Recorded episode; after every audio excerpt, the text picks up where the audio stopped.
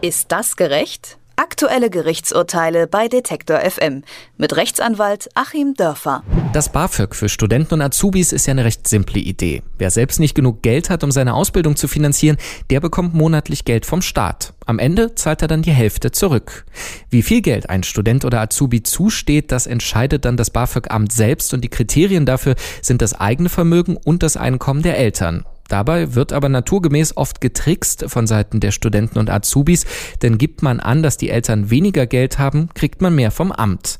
Einen solchen Fall hat das Bundesverwaltungsgericht vergangene Woche verhandelt. Ein Vater hatte da nämlich geklagt, weil sein Sohn dem BAföG-Amt Geld zurückbezahlen sollte. Da der Sohnemann aber falsche Angaben gemacht hat, will das Amt eben jetzt das gesamte Geld zurückhaben. Das Gericht sagt, der Vater hat recht, er muss nicht das ganze Geld zurückzahlen. Wir fragen, ist das gerecht und besprechen das mit Rechtsanwalt Achim Dörfer. Hofer. Schönen guten Tag. Guten Tag, Herr Hertel. So, jetzt habe ich das ja versucht, schon mal in Bahn zu lenken. Ein bisschen unübersichtlich ist der Fall. Der Vater klagt, weil der Sohn betrogen hat, kann man ja sagen, aber er will nicht das ganze Geld zurückzahlen. Wie genau liegt denn der Fall? Der Aufbau ist im Prinzip ja erstmal so, dass der Sohn gegen den Vater einen Unterhaltsanspruch hat. Grundsätzlich ist das erstmal so, sozusagen die familienrechtliche Vorgeschichte, dass ähm, jedes Kind für die Dauer zumindest der Erstausbildung gegen die Eltern dann einen Unterhaltsanspruch hat. Wenn die Eltern nicht in der Lage sind, diesem Unterhaltsanspruch nachzukommen, dann kann das Kind BAföG beantragen. Das heißt, das BAföG springt sozusagen ein für die elterliche Unterhaltspflicht. Und ähm, wenn sich jetzt herausstellt, dass das BAföG zu Unrecht gewährt wurde, dann wird das Geld zwischen BAföG-Amt und Eltern sozusagen zurückgewährt. Ähm, weil das Kind ja selber nichts hat, sonst hätte es ja nicht die Unterhaltspflicht von vornherein von den Eltern erfüllt bekommen können oder halt den BAföG-Anspruch gehabt. Hm. Setzt ja erstmal voraus, dass der Sohn sozusagen vermögenslos war. Sohn vermögenslos, Vater hat Einkommen, BAföG springt ein, ähm, Zahlen stimmen nicht, dann holt sich das BAföG-Amt das Geld vom Vater wieder. So, und jetzt ist erstmal der Grundsatz im Verwaltungsrecht, dass wenn hier gelogen wurde, ein fehlerhafter Verwaltungsakt ergangen ist und dann ist die Sache sozusagen komplett vom Tisch und deswegen hat das BAföG-Amt nun gemeint, das ganze Geld zurückbekommen zu müssen, weil eben von vornherein eine Rechtsgrundlage für die Auszahlung fehlte. Und der Vater hat argumentiert, nein, so ist es nicht. Es muss zumindest das gezahlt werden, was bei richtigen Angaben gezahlt worden wäre.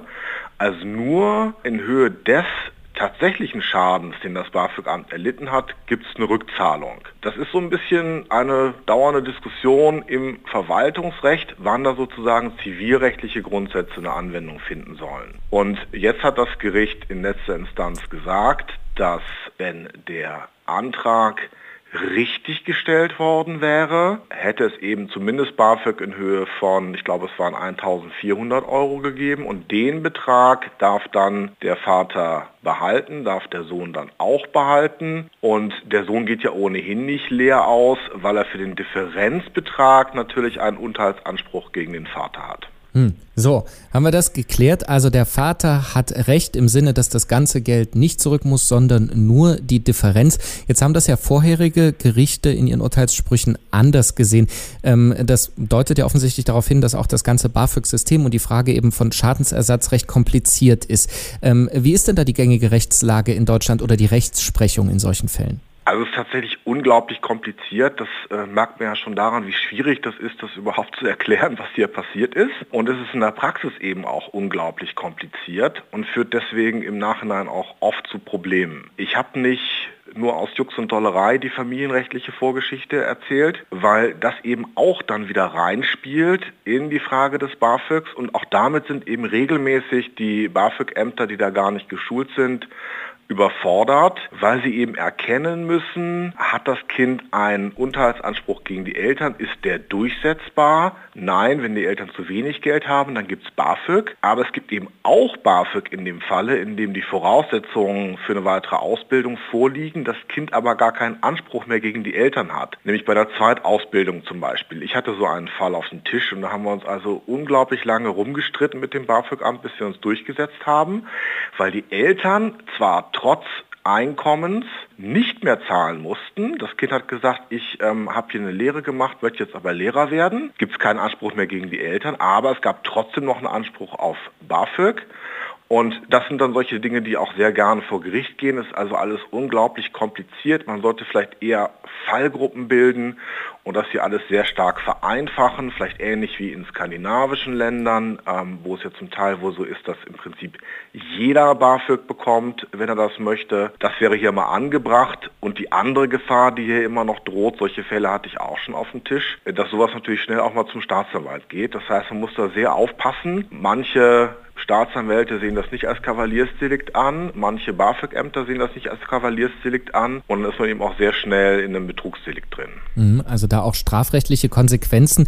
Ähm, jetzt mag man ja niemandem Angst machen, aber das sind ja Dinge, mit denen man sich nicht beschäftigt, wenn man mit 18 an die Uni geht. Man ist froh, wenn man die Kohle bekommt ähm, und da muss man gar nicht tricksen. Manchmal weiß man eben auch äh, gar nicht, welche Rechte und Pflichten man da hat.